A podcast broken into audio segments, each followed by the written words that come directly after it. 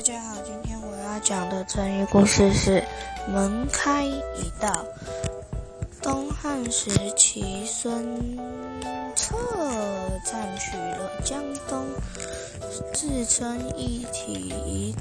有一次，孙策在西山打猎时，被暗射中射中了一箭。回到富里以后，伤势一件比一天严重，死看快不行了。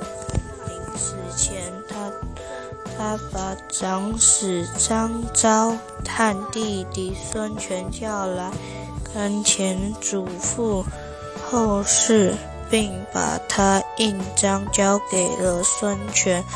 孙策死死后。孙权非常的伤心，痛哭不止。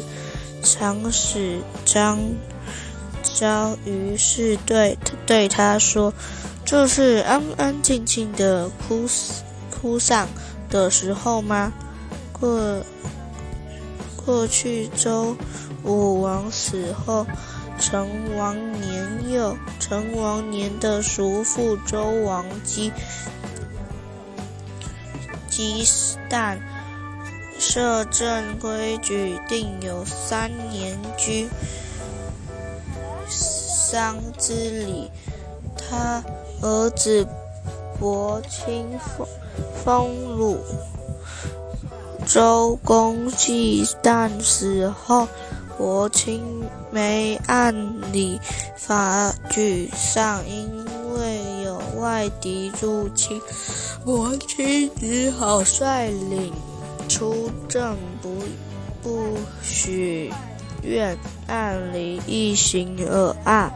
但但现在群凶风起，坏人当道，在这这种情况下，为了顾全利益而哭丧。就等于大开城门去请盗贼进来一样，就这样做并不是讲究孝道的表现啊！孙权听后吃了一惊，觉得张昭说的有道理，立即换上军装，骑马迎军。